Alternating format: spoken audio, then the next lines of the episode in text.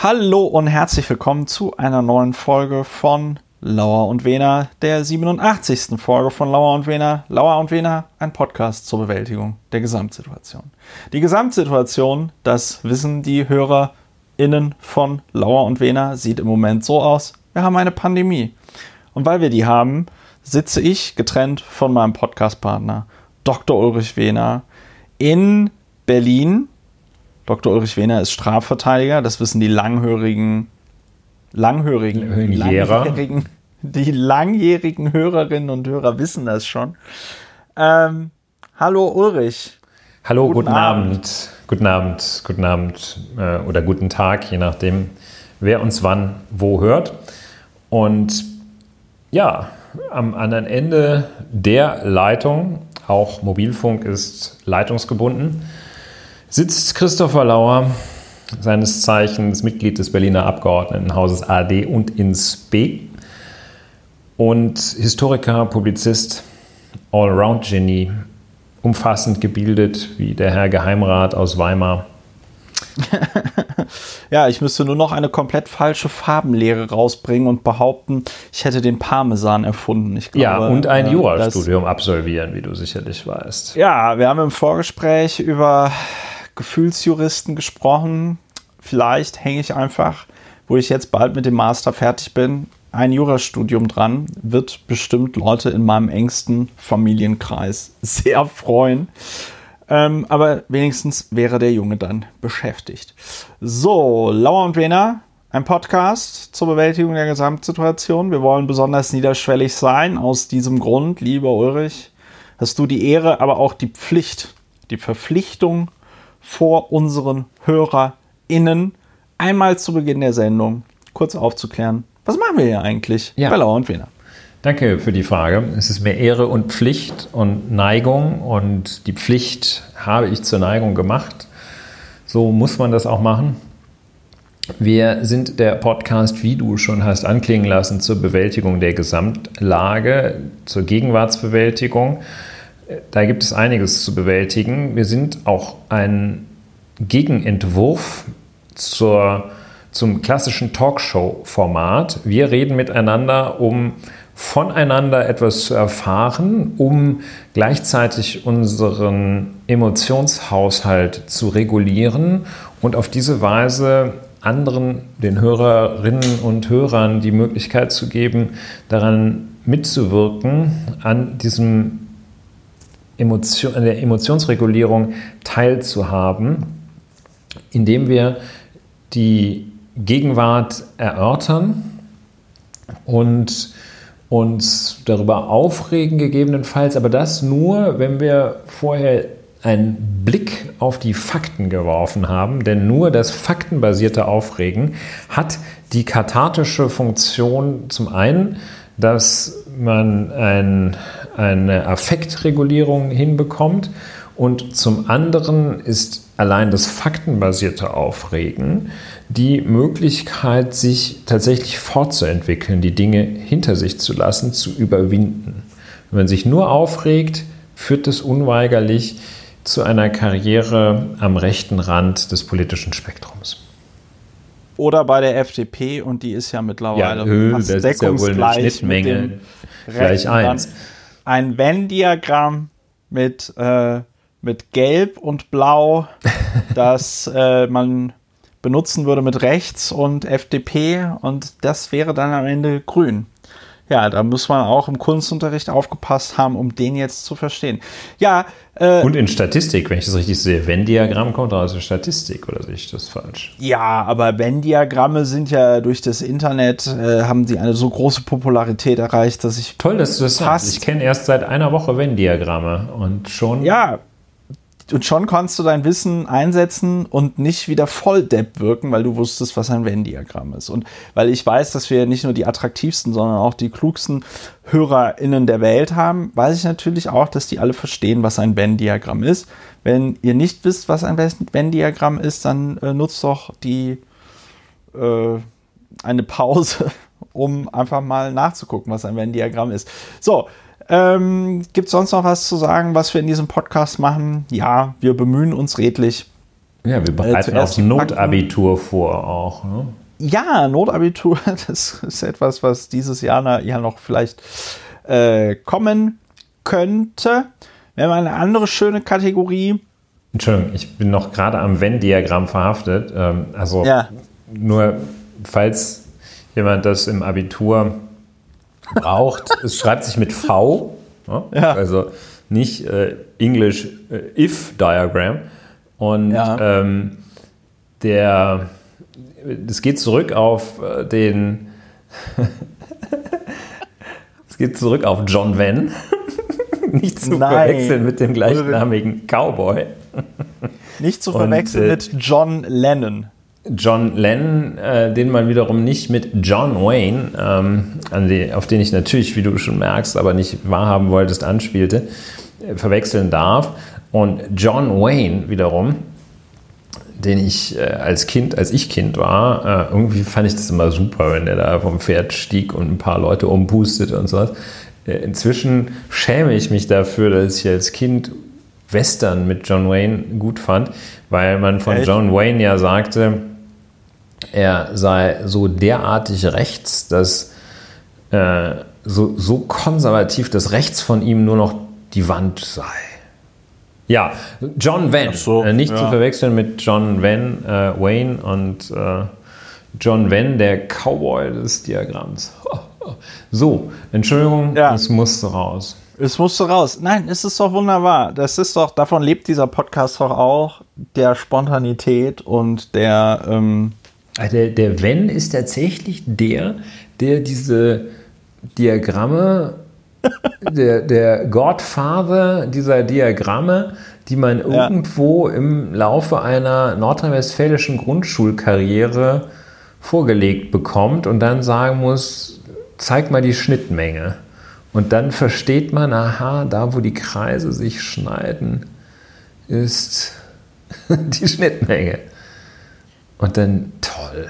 Ja, ja super. Toll. Lauer und Wiener, der, der Nummer 1 Podcast zur Vorbereitung auf das Abitur in Nordrhein-Westfalen. Zur Vorbereitung auf, den Übergang von der Grundschule auf die weiterführende Schule, ja. ja.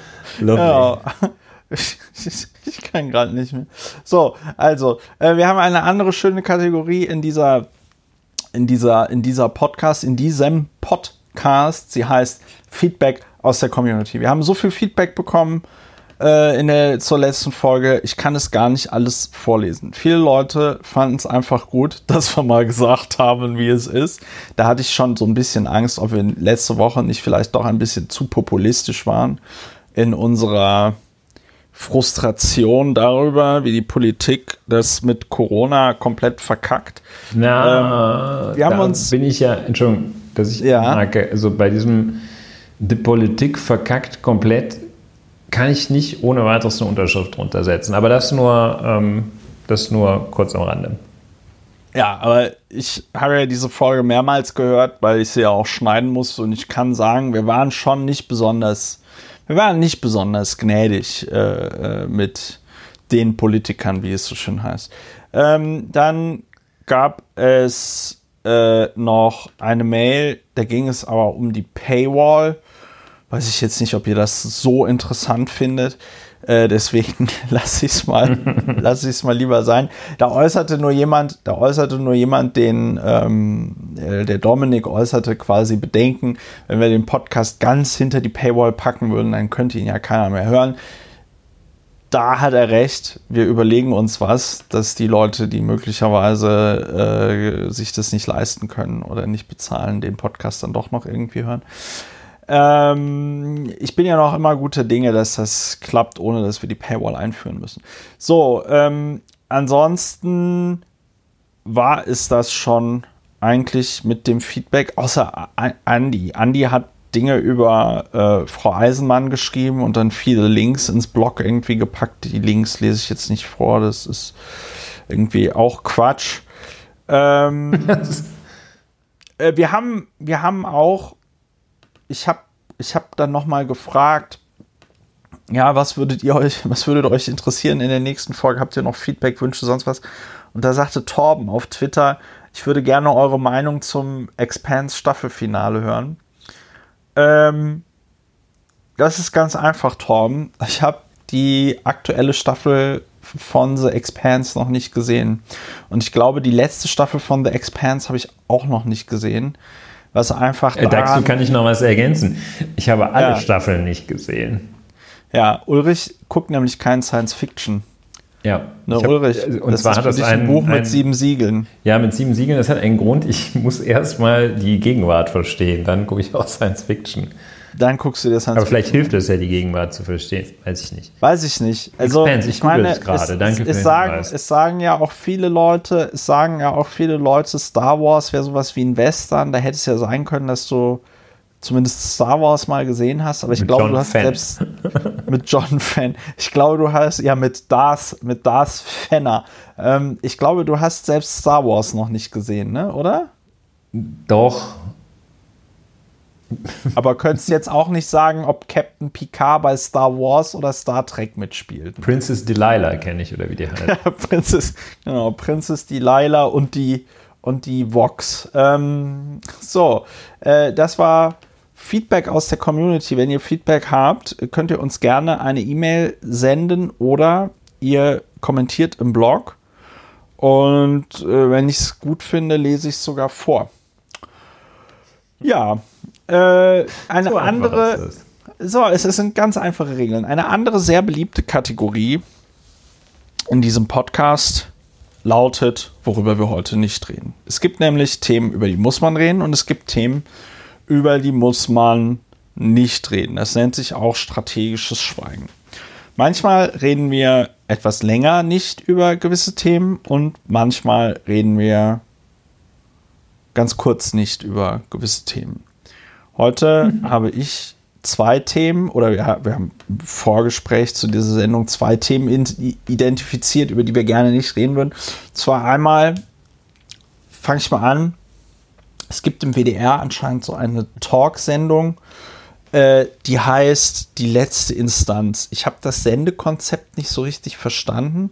Ich glaube, es geht darum, dass die irgendwelche Themen besprechen und am Ende entscheiden die Gäste, die dort dann eingeladen sind, entscheiden darüber, ob das denn jetzt so geht oder nicht. Ähm, das kann man machen, wenn es um so modische Fragen geht, ja, also so sollte man einen grünen, eine grüne Mütze und einen pinken Schal tragen, ja. Aber selbst dann kann man eigentlich sagen, ja, Moment mal, Leute, aber das ist doch wirklich jedem selbst überlassen, wie er sich anzieht. Von daher, schwieriges Sendekonzept wurde jetzt umso schwieriger, weil ich glaube, vier oder fünf weiße heterosexuelle Menschen unter anderem Thomas Gottschalk, da in dieser Runde saßen und dann darüber irgendwie diskutiert haben, ob man gewisse Wörter sagen darf. Und wenn es um ähm, wenn es darum geht, welche Wörter man in Deutschland sagen darf und welche Wörter man nicht sagen darf, dann kann man eigentlich die Uhr nachstellen. Es geht immer nur um gewisse Wörter, die gewisse Menschen aufgrund ihrer Hautfarbe, ethnischen Zugehörigkeit, sexuellen Orientierung herabwürdigen. Und dann gibt es noch immer Leute, die aus irgendeinem faszinierenden Grund der Meinung sind, es muss ja auch heute im Jahr 2021 noch immer möglich sein, das Z-Wort zu benutzen oder das N-Wort zu benutzen. Ja, und darum ging es dann in ausgelassener Runde in dieser Folge der Sendung des WDRs die letzte Instanz. WDR hat sich auf Twitter entschuldigt, ja, es sei ja alles nicht so gemeint gewesen und es täte ihnen ja leid und ihnen sei ja jetzt klar geworden, dass wenn es um so Sachen wie Rassismus und so geht, da hätten sie vielleicht auch mal jemand nicht Weißes einladen können, um einen, Kontra, um, ein, um einen Kontrapunkt, um einen Kontrapunkt zu liefern. Man muss sich an der Stelle vergegenwärtigen, das ist ja der Sender, wo der Intendant äh, Tom Buro den WDR Kinderchor von Bus geschmissen hat, weil die da, weil die vom, weil, weil die 2019 zum Jahreswechsel 2020 so ein lustiges Lied gesungen hatten mit äh, Meine Oma fährt im Hühnerstall Motorrad. Und das endete dann, das war dann umgedichtet zu Meine Oma ist eine Umweltsau. ist eine Umweltsau. Und das war, das war, also das war ganz schlimm. Das war, da musste Tom Buro direkt ran, Hubschrauber-Einsatz, äh, Armin Laschet musste ran, alles ganz schlimm. Aber so eine ausgelassene Runde, wo man mal so ein bisschen darüber diskutiert, dass das jetzt ja auch mal gut ist und dass man mal auch, warum darf man denn jetzt nicht mehr das Wort mit dem N sagen und so, ne? Ja, darüber Ja. reden wir heute nicht. Da reden wir auch deshalb nicht drüber, weil ähm, diese, wir sitzen natürlich diesem Versuch nicht auf, eine völlig unbedeutende Sendung, von der noch nie jemand was gehört hat, außer ein paar verrückten Westdeutschen, die Freitagabend äh, nicht schlafen können oder keine Bücher mehr haben oder sonst was, die außer diesen wenigen Personen allen komplett unbekannt war, dem sitzen wir natürlich nicht auf, diese Sendung jetzt in das Licht der Aufmerksamkeit rücken zu wollen. Ich äh, habe aber diese Sendung insofern, auch obwohl das völlig unbeabsichtigt von der Sendung ist, insofern den Umstand irgendwie auch als ein immer wieder willkommenes, ein Mahnmal, eine immer wieder willkommene Mahnung gesehen, darauf zu achten, dass man bei Themen über Vorgänge, von denen man nicht selbst betroffen ist, nicht zu dem Schluss kommen darf, dass es den Leuten, die davon betroffen sind, nichts ausmacht. Will sagen, wenn ich, also meines Erachtens dürfen auch, also ich rechtfertige uns jetzt hier auch zwei weiße Männer dürfen über Diskriminierung von Ausländern reden, aber sie müssen sich immer sehr, sehr bewusst sein darüber, dass sie eigentlich keine Ahnung davon haben und Ja. jedenfalls keine Ahnung davon, wie sich das anfühlt. Und insofern äh, ist es ungewollt lehrreich, diese, dieser, dieser, ja, wie soll man das nennen, Äh, diese, ich, diese, dieses Versagen, Entgleisung. ähm, diese Entgleisung. Und diese Entgleisung, das, diese Sendung war wohl auch noch eine Wiederholung. Die ist zum zweiten Mal ausgestrahlt worden. Und erst als sich dann da äh, einige der Teilnehmer oder ein Teilnehmer selbst geißelte dafür, äh, gefragt oder ungefragt, weiß man nicht so genau, oder jedenfalls dafür geißelte, wie schlecht es gewesen ist, haben alle festgestellt, oh, das war wirklich eine schlechte Sendung. Ja, also ein, eine Mahnung sei sie uns und allen, die irgendwie sagen, ach, die Frauen sollen sich mal nicht so anstellen als Männer oder ähnliche Sachen sagen. Ja. Und, ja, und äh, halt tolles auch, Beispiel. Ähm, aber jedenfalls, Und- ja. Und auf jeden Fall auch, äh, wo ich jetzt auch sagen muss, das ist natürlich auch traurig zugleich, wenn man sich so denkt, so ein Scheiß wird vom WDR produziert. Und wir beiden Hübschi-Bärchen müssen äh, unseren Podcast hier noch immer so semi-professionell alleine machen. Ne? ja, Ja. Wir reden hier Schöne halt Sendung. zu wenig. ja. Wir reden hier halt zu wenig über das, zu, zu wenig über das N-Wort und das Z-Wort. Wir nehmen auch diesen Sendeplatz Freitag, Freitagabend von mir aus. Gar kein Wir Problem. nehmen, wir, ne- ich würde auch Sonntag, ich würde auch Sonntag um 6 Uhr äh, nehmen, weißt du, Ulrich, die Ich Leute würde auch den internationalen ja eh Frühstoppen mit dir machen. Ja, Ulrich, die Leute gucken doch eh heute alle übers Internet. Das ist doch, also das lineare Fernsehen, das stirbt doch aus. Ja, wir reden Sowas. also nicht über diese komische Sendung. Ähm, und wer sich aber noch, wer, wer sich jetzt dem gegenüber so hilflos fühlt und denkt, scheiße, was kann ich denn jetzt machen? Was wohl richtig nerven muss, habe ich auf Twitter gelesen, ist eine Programmbeschwerde. Ja, wenn man eine Programmbeschwerde schreibt, weil dann müssen die sich dazu halt äußern. Das ist ja so eine öffentlich-rechtliche Rundfunkanstalt ist ja auch so ein, so ein, wie so eine Behörde organisiert, ne? Und Programmbeschwerde ist halt echt so, oh, der, der, der, der, denkt, nee, das ist Papierarbeit, Papierkram und Arbeit und muss man sich da äußern und dann weiß man natürlich einerseits, es verläuft im Sande, gleichzeitig darfst du da aber auch nicht zu flapsig drauf reagieren, weil dann verläuft es nämlich doch nicht im Sande, ja. Also es ist, ähm, wer also jetzt denkt so, boah, das regt mich jetzt aber so auf mit der letzten Instanz, da möchte ich jetzt doch noch was tun.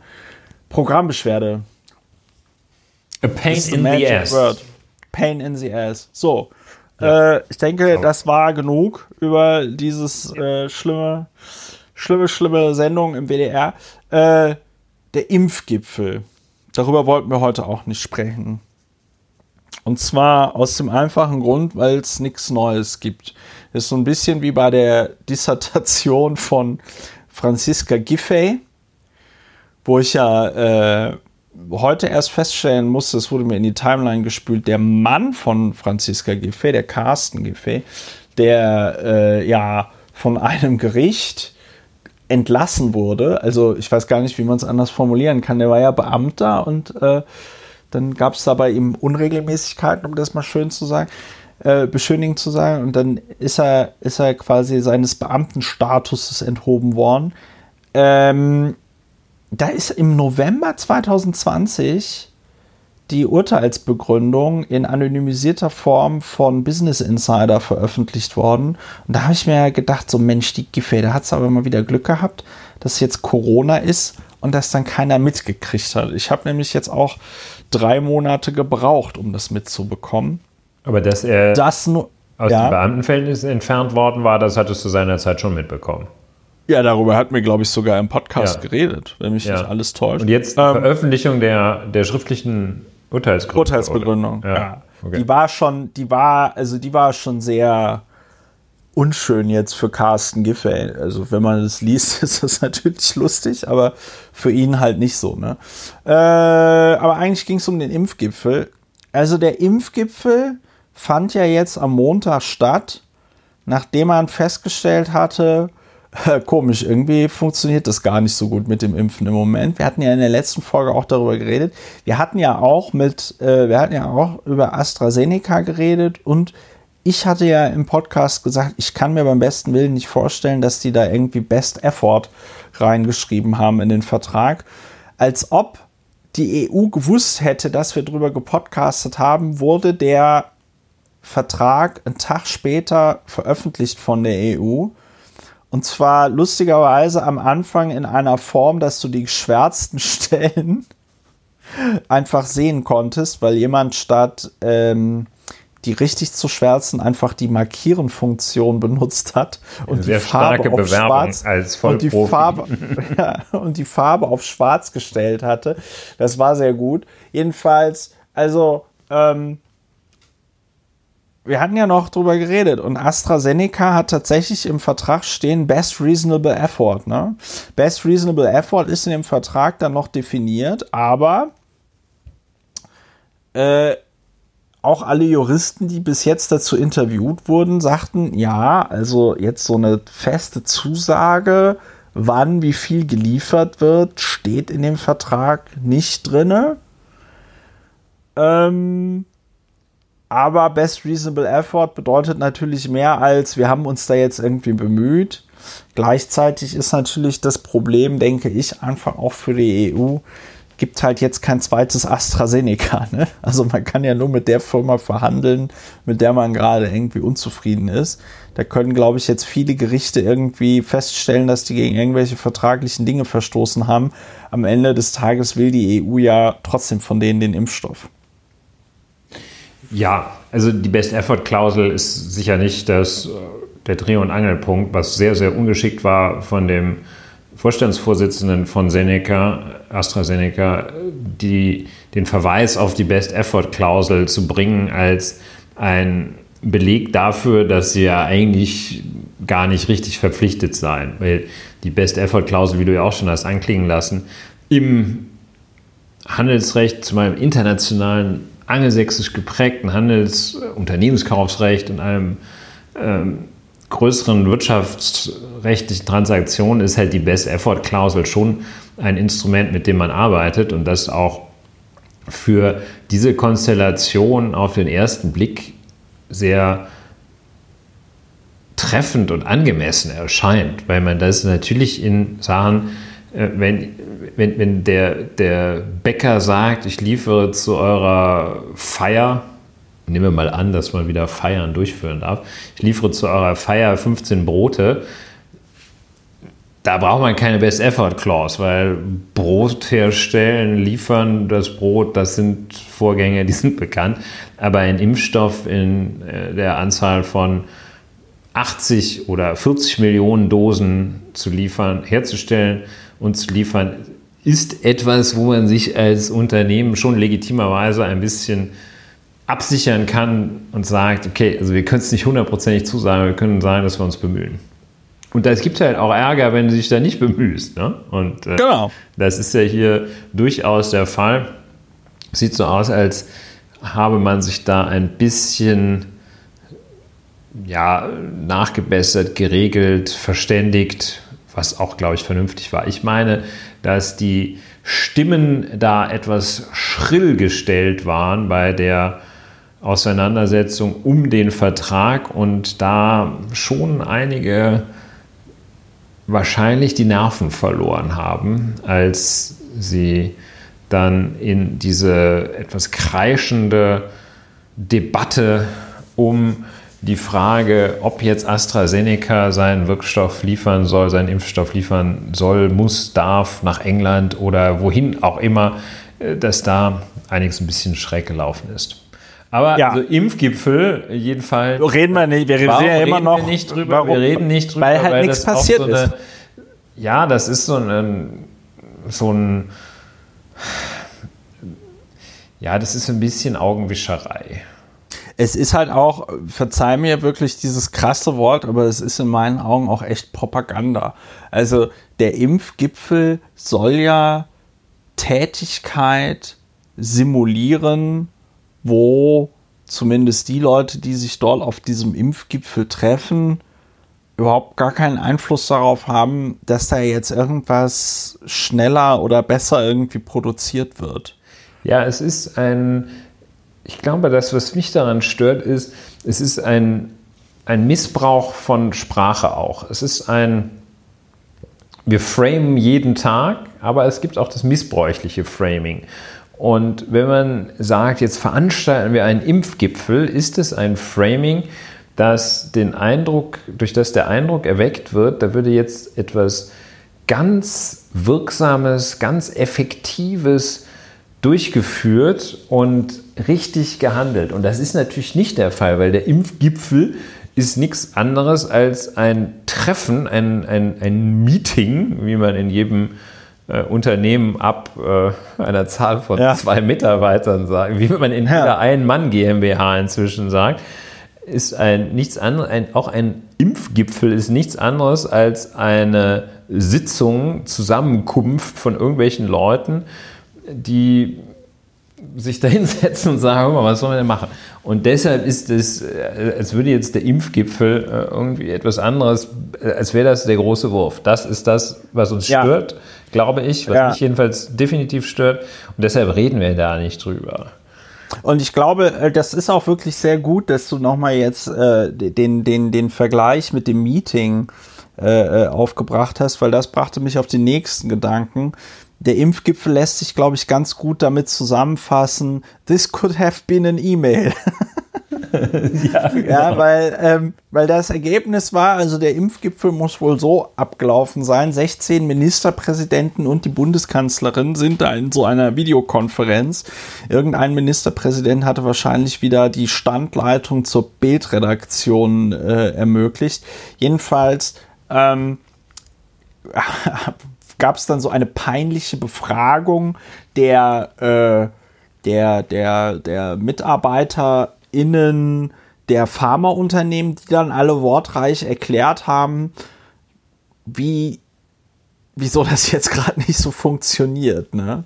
Und äh, Angela Merkel muss wohl besonders ungehalten gewesen sein, die also dann teilweise der Übersetzerin ins Wort gefallen ist und gesagt hat, ich glaube, hier kann jeder Englisch, ja, und solche Sachen. Also da muss wohl richtig, da muss richtig gute Stimmung gewesen sein beim Impfgipfel. Ja, und, ja. und äh, äh, Markus Söder muss am Ende irgendwie auch total konsterniert gewesen sein. Äh, so nach dem Motto, ja, ich wusste ja, dass es schlimm war, aber ich wusste nicht, dass es so schlimm ist. Ja, so. Und also so richtig, so richtig, am Ende waren alle richtig, richtig scheiße drauf. Und ja, jetzt soll irgend so ein Plan erarbeitet werden we will see. Aber der Impfgipfel, große Enttäuschung, zeigt aber auch gleichzeitig, dass selbst in der Corona-Pandemie die Politik anscheinend nicht in der Lage ist, aus so formelhaften Ritualen herauszukommen. Ne? Also so dieses, ja, irgendwas funktioniert nicht, also machen wir einen Gipfel im Kanzleramt. Ja, so. Und ähm, das finde ich schon, das finde ich auch sehr interessant. Jens Spahn sagte, glaube ich, sowas wie, wir müssen uns irgendwie auf, auf Wochen bitterer Knappheit beim Impfstoff einstellen, wo ich mir so dachte, hm, da klang er aber am, äh, da klang er aber am Impfstart am 27. Dezember noch ein bisschen anders. Und in dem Zusammenhang habe ich mir so überlegt, ich glaube, das Problem mit den Impfungen ist tatsächlich hauptsächlich eine, eines der Kommunikation gewesen. Also äh, so überliefert heißt es ja immer, Helmut Kohl hätte immer das Wirtschaftswachstum, also der hat dann immer so die Daten gekriegt, wo ihm ausgerechnet worden ist, äh, hier, so sieht das Wirtschaftswachstum im nächsten, weiß ich nicht, Halbjahr in Deutschland aus und dass sie dann immer hingegangen sind und ein Prozent weniger verkündet haben. Ja, also weiß ich nicht, die haben den ausgerechnet 3% und dann haben sie gesagt, das Wirtschafts-, die Wirtschaft wird um 2% wachsen und dann äh, konnte man sich immer hinstellen und sagen, oh, die Wirtschaft wächst doch um 3%, 1% besser als gedacht, oh, toll. Und ich glaube, analog dazu hätte man beim Impfstoff am Anfang ganz klares Erwartungsmanagement betreiben müssen und sagen müssen, ja, die Produktion läuft erst an, wir werden ganz wenige, ganz, ganz wenige Impfdosen bekommen und die werden auch wirklich nur dafür da sein, um alle Senioren zu impfen und alle Leute im äh, Gesundheitswesen. So. Und stattdessen kam schon direkt so, ja, und spätestens im zweiten Quartal wird es für alle Deutschen ein Impfangebot geben, bla bla bla. Alle haben sich irgendwie abfotografieren lassen beim Impfstart. Ja. Ja, ich glaube, das ist eine sehr treffende Analyse, die man vielleicht auch so ein bisschen als die herrschende Meinung aktuell bezeichnen kann, dass es jedenfalls in sehr großen Teilen ein Kommunikationsproblem ist, wie die Situation sich derzeit darstellt, wie sie wahrgenommen wird. Die, ich bin der Meinung, dass die Details und die abschließende Beurteilung dazu, was man anders hätte machen können, besser machen können, schlechter machen können, was gut gelaufen ist, was schlecht gelaufen ist, äh, dass man die vielleicht mit etwas Ruhe und Distanz und Tiefe treffen sollte und nicht jeden Tag aufs Neue. Das ist so ein bisschen wie eine, eine Paarbeziehung, in der man wirklich immer, wenn es ruckelt, gleich sagt, ich mach Schluss. Und so. Schlass mich scheiden. Schlass mich scheiden. Wenn das Essen noch mal kalt auf dem Tisch steht. Und das ist, daran erinnert mich ein bisschen die aktuelle Diskussion, dass also jedes Mal, wenn irgendwo jedes Mal, wenn man feststellt, hey, Israel ist komplett, äh, also fast ganz Israel ist zum dritten Mal geimpft und bei uns äh, kräupelt es da bei 2% rum, dass dann alle sagen, okay, also hier müssen das ganze System ändern. Widerstandsrecht, Widerstandsrecht. Widerstand, so ungefähr. Also jedenfalls, ähm, dass das ähm, vielleicht mit etwas mehr Systematik analysiert werden sollte Was man meines Erachtens allerdings in der Tat, wie du es auch getan hast, jetzt sagen kann, äh, ist kommunikativ, ist da einiges schiefgelaufen. Und ich glaube, das liegt äh, an der strukturell, äh, ja, an, an der Struktur politischer Kommunikation auch. Äh, das, äh, das politische Geschäft, du kennst es besser als ich von innen, dass man da also typischerweise auch verspricht. Das ist im Anwaltsbusiness ist das auch so eine Methode, dass man den Mandanten, wenn die zu einem kommen, zu mir kommen ja auch häufiger Menschen, die mühselig und beladen sind, und äh, denen kann man dann natürlich sagen, ich heile dich. Ich mach, also kriegen wir hin. Freispruch überhaupt kein Thema. Gut, wenn es dann halt nicht eintritt, sagt man, ja, Pech, das Gericht war so doof und sowas. Und ähm, das ist eine Möglichkeit, der ich nicht, äh, überraschenderweise nicht so fröne. Ähm, es ist aber, glaube ich, auch eine politische Methode, äh, blühende Landschaften zum Beispiel innerhalb von fünf Jahren zu versprechen. Wer erinnert sich nicht, dass man erst Großes verspricht und dann hofft, dass das so ein bisschen äh, verrauscht im Laufe der Zeit, wenn es dann soweit ist. Nun ja, und das ist halt hier nicht gelungen. Ähm, vielleicht äh, bewusst und vorsätzlich, aber jedenfalls auch aus Unwissenheit, denn diese Fixierung, wenn wir uns erinnern, auf, die, auf das Impfen, das war sehr kurz, also war nicht durchdacht, sondern es hieß immer, ja, das Ganze ist dann vorbei, wenn es einen Impfstoff gibt. Und das ist natürlich falsch. Also wenn es einen Impfstoff gibt, muss man wenigstens ergänzen, wenn es einen Impfstoff für alle gibt und das System da ist, um den auch zu verabreichen.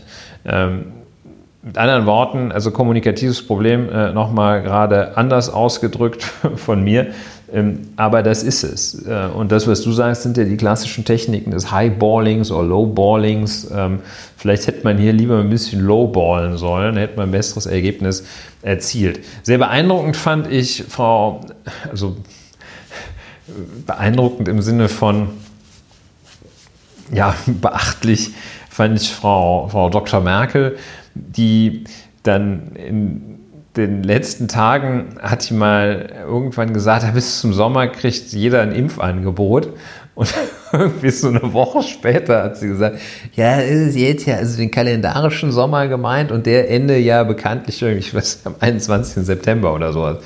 Da, äh, ja, war auch ein, ja ein äh, Meisterwerk. Ja, it's all about communication. Ähm, auch hier, äh, vielleicht müsste man sich da auch mal in der Tat ein, eine etwas andere Herangehensweise an Kommunikation überlegen, ja? dass man sich da auch nicht so ja, durchs Dorf nee. treiben lässt und jetzt, jetzt sind wir ja die aktuelle Situation, Diskussion ist auch, das ist jetzt die, das, das, das vertritt jetzt also auch jeder Kolumnist, dass die EU zu geizig war.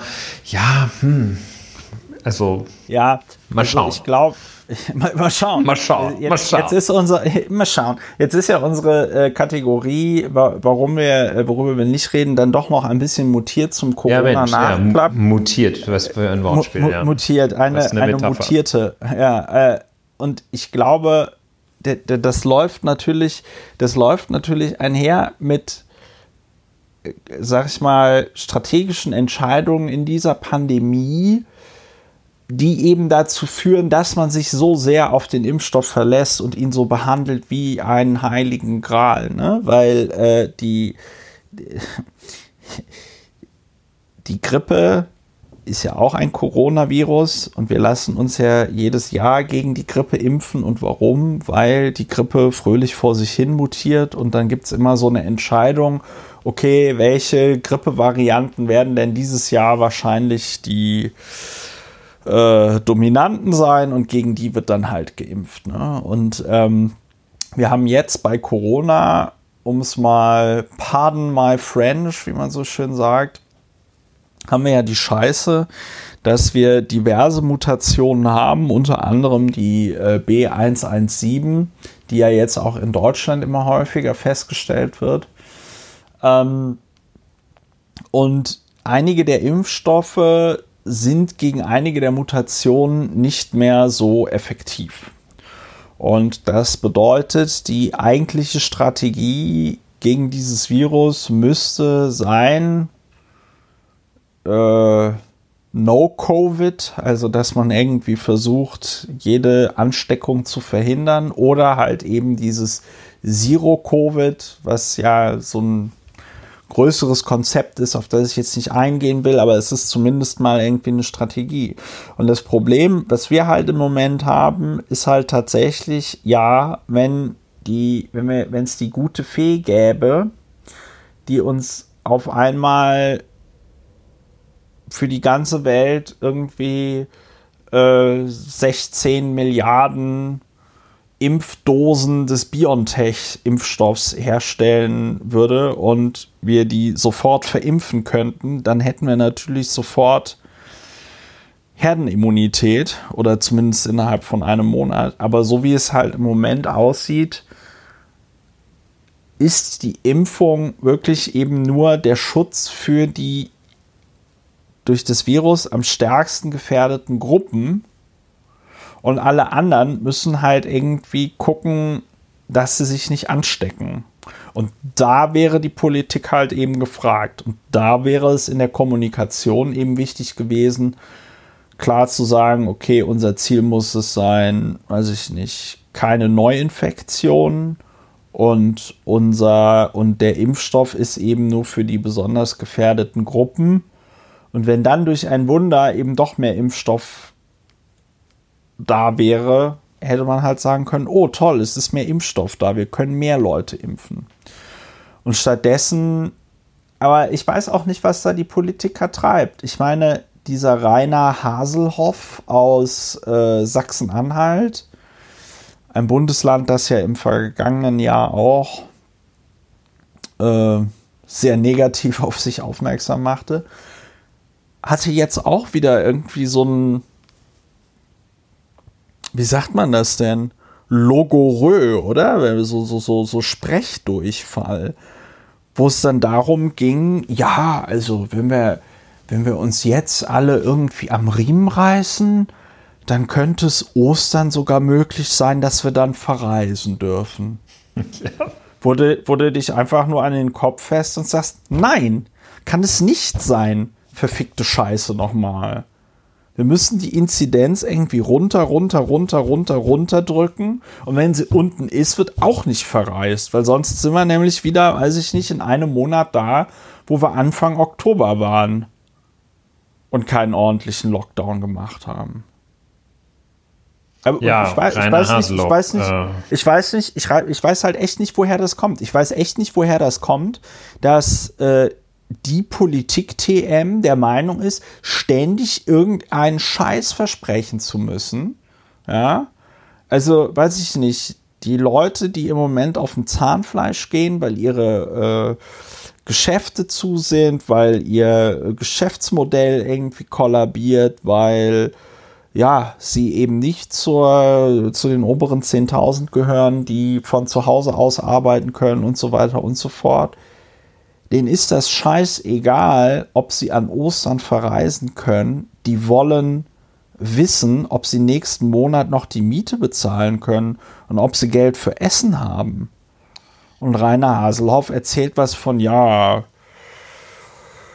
oh, können wir an Ostern verreisen. Ne? Ja, vielleicht ist das auch äh, die naive Vorstellung dessen, was sich die Menschen wünschen, also die naive Fehlvorstellung vielleicht davon. Ich weiß nicht, ich wusste jetzt auch bei Weihnachten nicht, ob das wirklich so wichtig ist, dass da, äh, dass, dass da alle verreisen dürften. Äh, man weiß es nicht. Ja, jetzt sind wir ja schon aus der Rubrik, äh, worüber wir nicht reden, äh, haben ja unmerklich die Rubrik Das Virus äh, erreicht. Und ich würde zur Rubrik, worüber wir nicht reden, ist mir auch noch was eingefallen. also zwei Dinge. Es gibt ja auch noch die Sachen, die wir nicht mal ignorieren. Das sind ganz viele. Das kann sich aber jeder aussuchen, welche das sind. Über die reden wir wirklich gar nicht. Und dann bin ich auf so eine kuriose äh, Studie der Bertelsmann Stiftung gestoßen, die vor zwei Tagen, äh, vor zwei, drei das Tagen Licht der Welt erblickte. in aller, also viel, viel ventiliert wurde. Äh, 29 Prozent der AfD-Wähler sind rechtsextrem eingestellt hatte da die Bertelsmann Stiftung in einer Studie herausgefunden. Noch mehr Ja. sind äh, chauvinistisch, was auch immer, wie sie das definiert hat. Da müsste man, zu, müsste man dann doch drüber reden. Müsste Fand man ich- halt mal lesen. Habe ich mich ist also auch schon gefragt, mal, was, was macht ihr denn da? Also das, das hätte ich, also ich meine, ich bin eigentlich überrascht äh, über dieses Studienergebnis, weil ich es auch für falsch halte, weil ich davon ausgehe, dass äh, circa 100 Prozent sind. Und, aber wie dem auch sei, ähm, also was für eine Quatschstudie. Und äh, dass, dass jetzt Regen tendenziell nass ist, das ist einfach bekannt allseits. Ja, reden wir deshalb auch nicht drüber. Und ich meine, wir können ja noch ein bisschen über das Virus reden. Wir können, wir können über das äh, Virus reden. Wichtig ist mir, also es gibt ja auch ein, ein weiteres Phänomen, sind so ganz, ganz spezielle, einfach ähm, nur so Eindrucksanalysen und ähm, die dann einfach nur so, so einzelne Einzelfallbeschreibungen nehmen und daraus irgendwelche allgemeinen Schlüsse ziehen. Einer davon lautet, in Israel wird geimpft, was das Zeug hält, da läuft es und bei uns läuft es nicht. Was insofern, glaube ich, eine sehr schwierige Vorgehensweise ist, weil Israel anders ist als Deutschland und die Situation dort eine andere ist und also das Gesundheitssystem ein anderes ist und auch die vertragliche Regelung, die mit BioNTech Pfizer getroffen worden ist, äh, einmal schon technisch gar nicht in Deutschland möglich wäre, weil da dann die 220 Krankenkassenvorsitzenden hätten mitreden wollen. Ähm, Ja. Aber eben auch, weil das unter Datenschutzgesichtspunkten wahrscheinlich sehr, sehr schwierig gewesen wäre, in eine Vereinbarung zu treffen, die eine so großflächige Übermittlung von Daten im Gegenzug zur Belieferung mit Impfstoff vorsehen würde. Also jedenfalls dieses Prinzip der, der, der kasuistischen äh, Einzelvergleiche finde ich schwierig.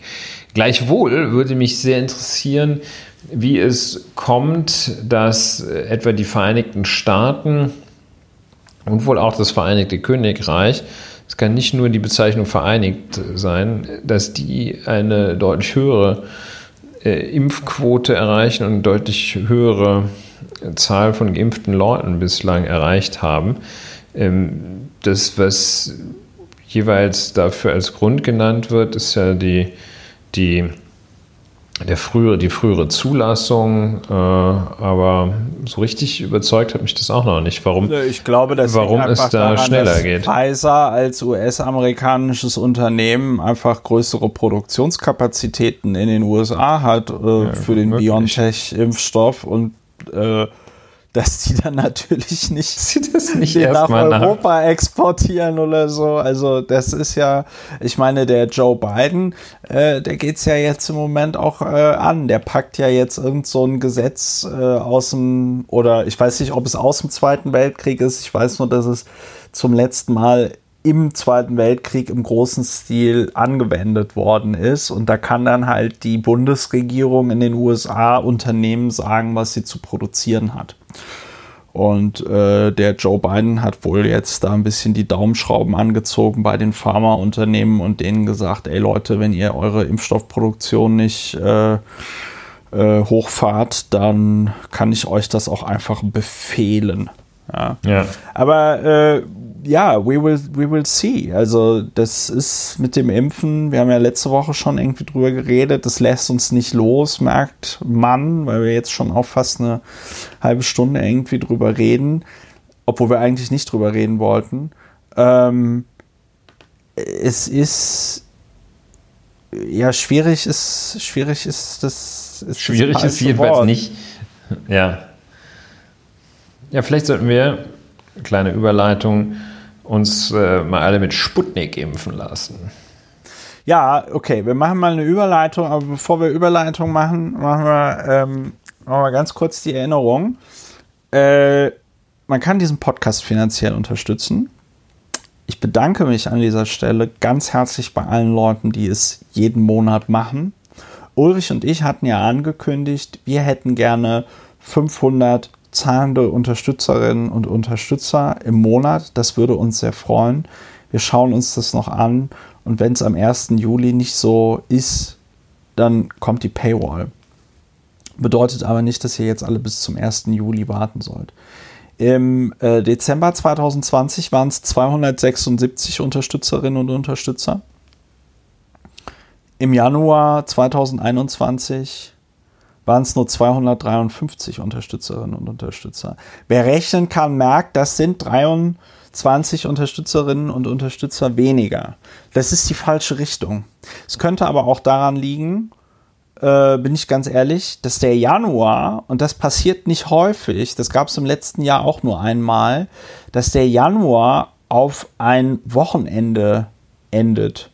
Und anscheinend haben viele Banken dann ein Problem damit, die Überweisungen, die am 30. und 31. rausgehen, traditionell irgendwie vorher zu machen. Die werden dann anscheinend in den nächsten Monat gezogen. So kann es gehen. Das heißt, es ist anscheinend nicht so dramatisch. Aber, liebe Leute, Lauer und Wena, man kann den Podcast unterstützen. Wir freuen uns darüber und bedanken uns bei allen, die es bereits tun. So, Sputnik 5. Sputnik nee, ich habe ich hab eine Bekannte von mir, äh, die, die, die, auch ganz interessant, die kommt aus Transnistrien.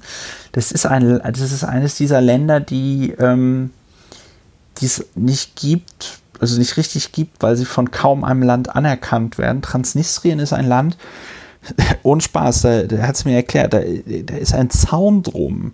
Und hm. da gibt es, ähm, da gibt es gibt es ab 20 Uhr gibt es eine Ausgangssperre und ab 20 Uhr müssen irgendwie alle Ausländer auch das Land verlassen. Mhm.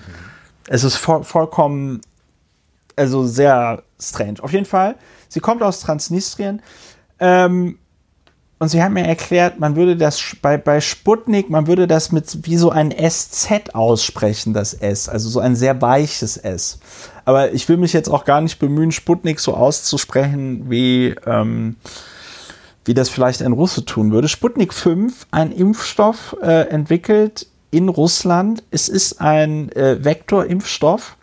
Das bedeutet, man nimmt so äh, Viren äh, und packt in die DNA des eigentlichen Virus rein. Also in diesem Fall des Coronavirus.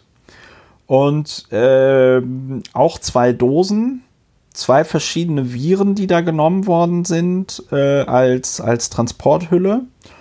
Und äh, gibt es jetzt eine erste Studie im Lancet, was, so wie ich hörte, ein doch anerkanntes, eine anerkannte Medizinfachzeitschrift ist. Ja.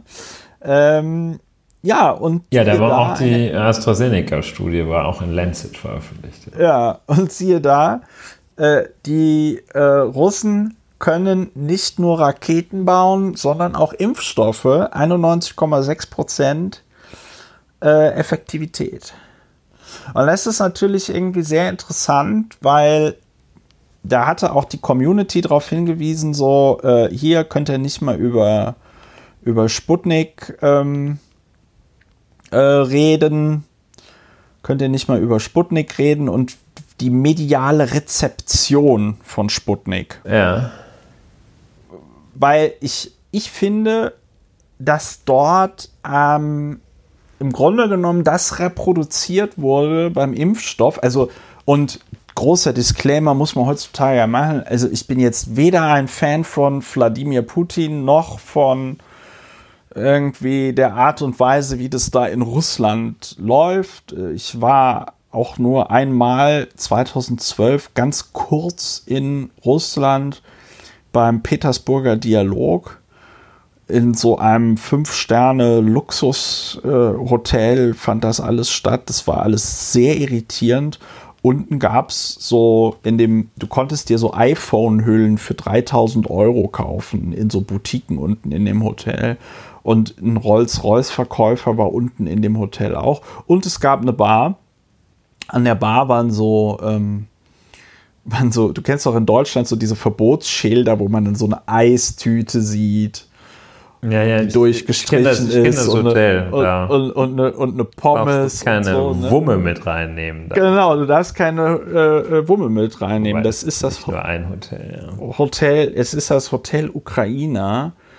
Ähm, naja, jedenfalls, also wenn du dann irgendwie so diesen, diesen Reichtum siehst, den es da in Russland gibt, äh, und dann auch nicht, das ist schon, ist fast wie bei uns.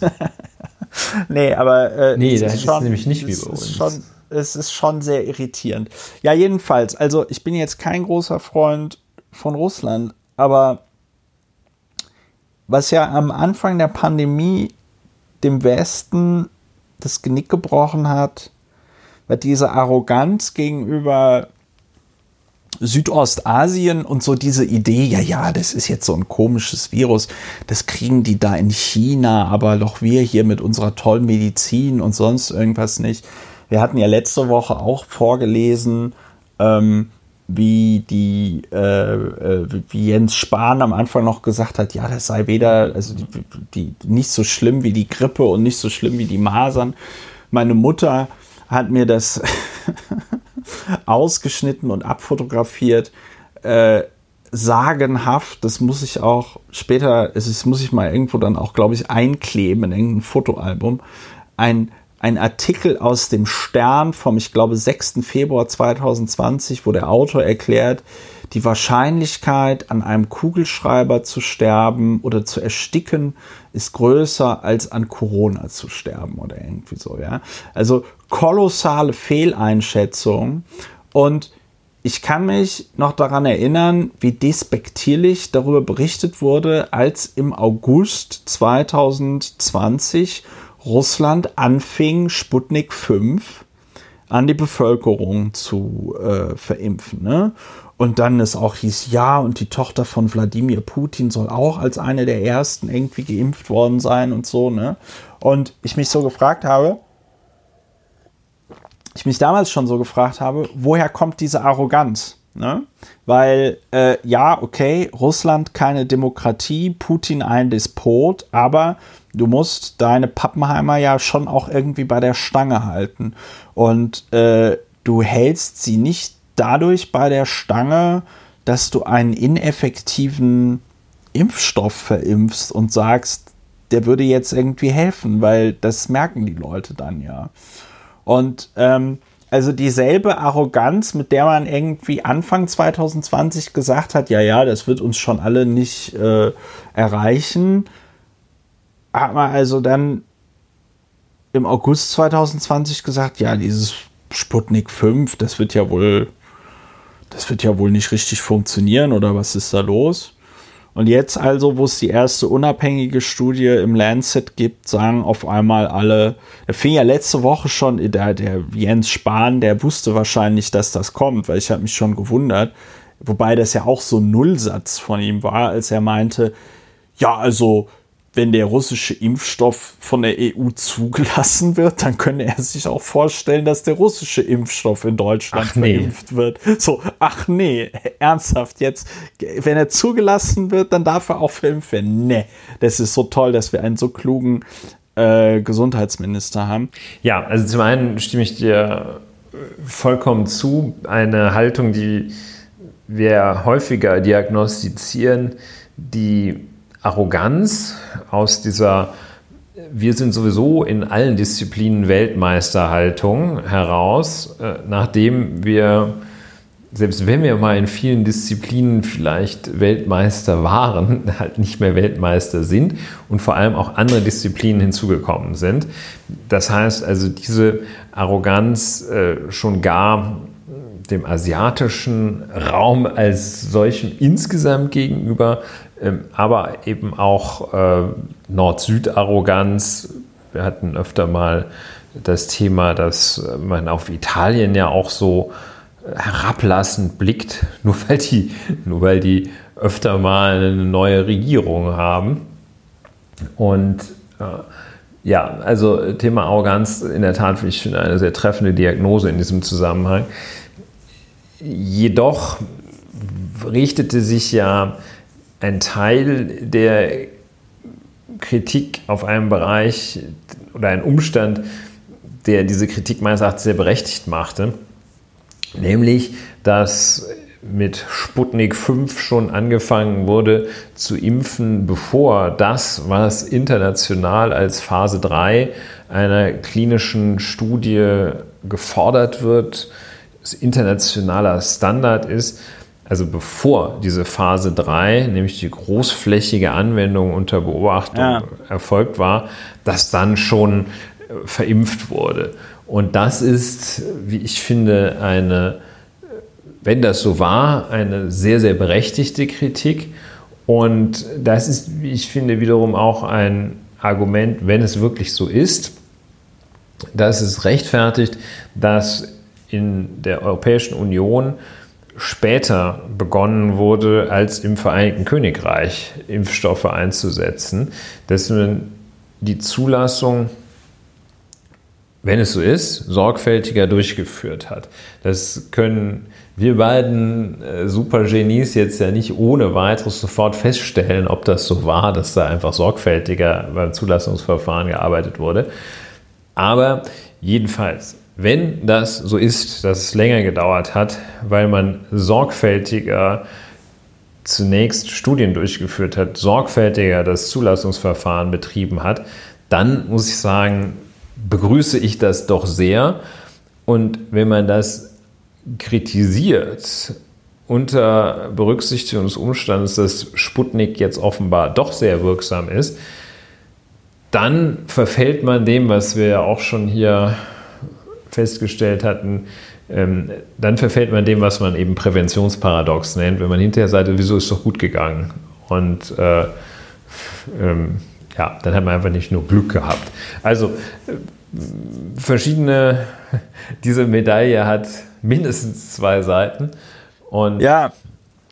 ist nicht also, ganz einfach, aber es kann ja auch beides richtig sein. Äh, die falsch angewandte Arroganz und Vielleicht ist es trotzdem richtig, dass äh, zunächst etwas gewartet wurde. Kann durchaus beides richtig ja, sein. Also Jedenfalls ein Vorgang, jetzt, den man sich angucken kann. Wie war es? Ja, also ich bin jetzt, ich bin jetzt gar nicht so sehr, ich bin jetzt gar nicht so sehr so hätte, hätte Fahrradkette mäßig drauf, so nach dem Motto, äh, wir hätten im August schon anfangen müssen, Sputnik 5 zu Ja, so hatte ich die ja nicht verstanden. Ähm, da bin ich ganz bei dir, aber ich glaube, dass wenn äh, ich weiß nicht, wann die das zu, wann die die Zulassung für den europäischen Markt beantragt haben, aber ich glaube, dass wenn die deutsche oder europäische Politik Sputnik 5 ernst genommen hätte, man doch relativ, also man wahrscheinlich zwischen August und, und, und heute dann doch schneller eine mhm. Zulassung mhm. des Impfstoffes hätte herbeiführen können.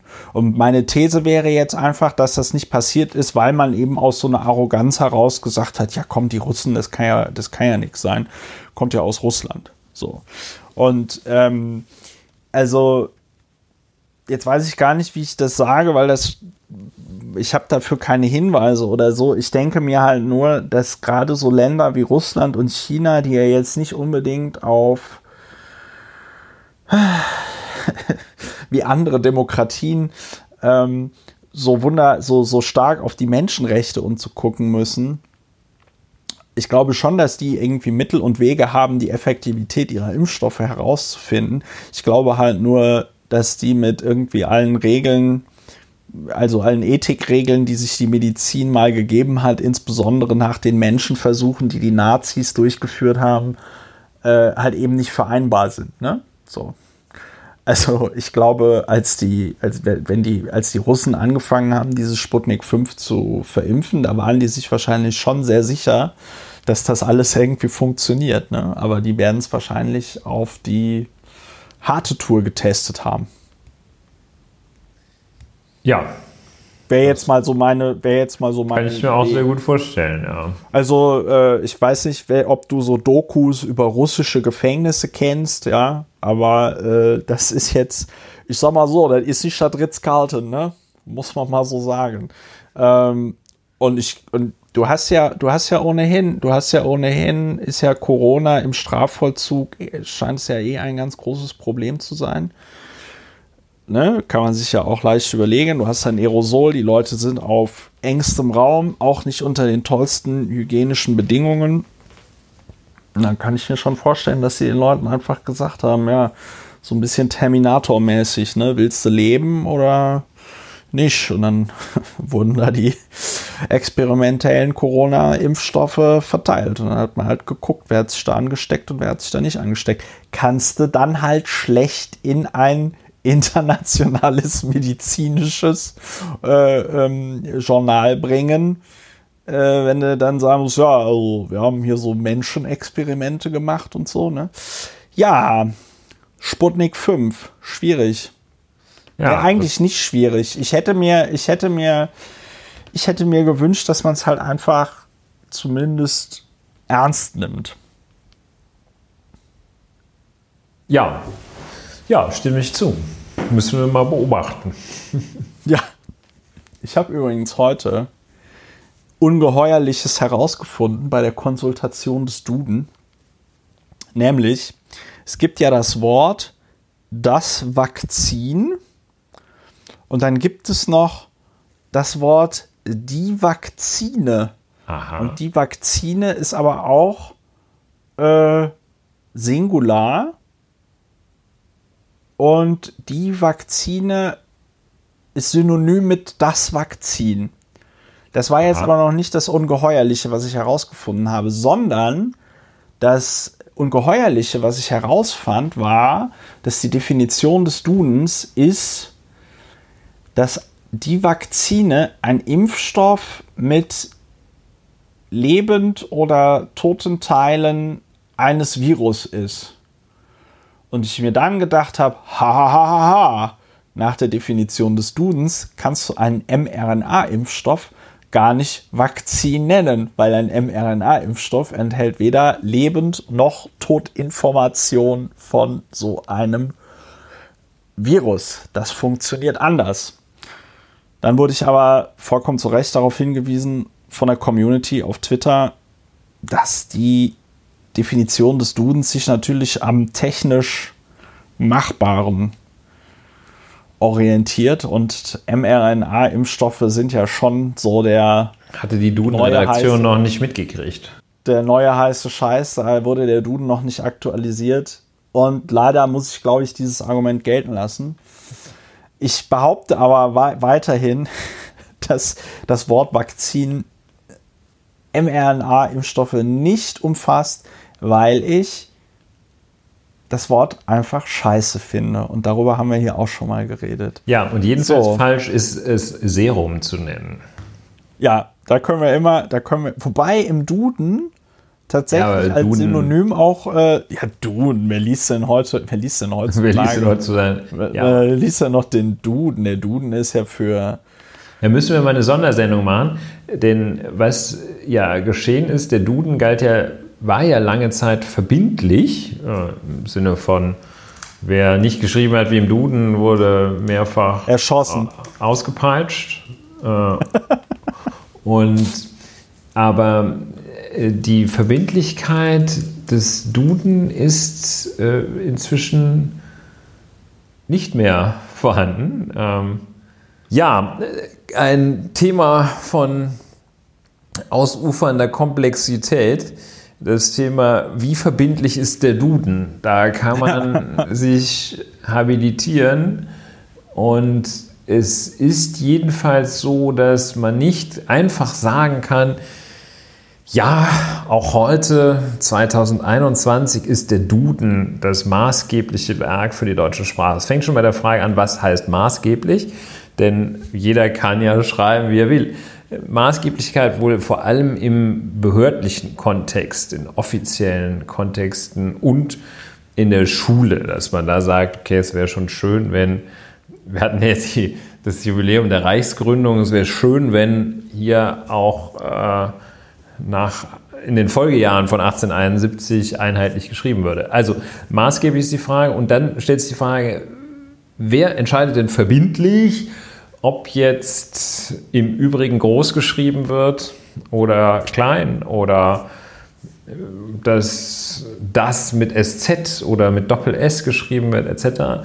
Und es ist nicht der Duden allein maßgeblich oder maßgeblich. Es gibt den Rat für deutsche Rechtschreibung, äh, eine im Jahr 2020 als Nachfolger der Zwischenstaatlichen Kommission geschaffenes Gebilde, äh, das sehr viel und Wichtiges zur Frage der deutschen Rechtschreibung sagt. Im Übrigen offenbar mit Wirkungen auch für Österreich, die Schweiz, Südtirol und Liechtenstein.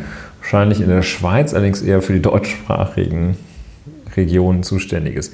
Ja, wie kamen wir darauf?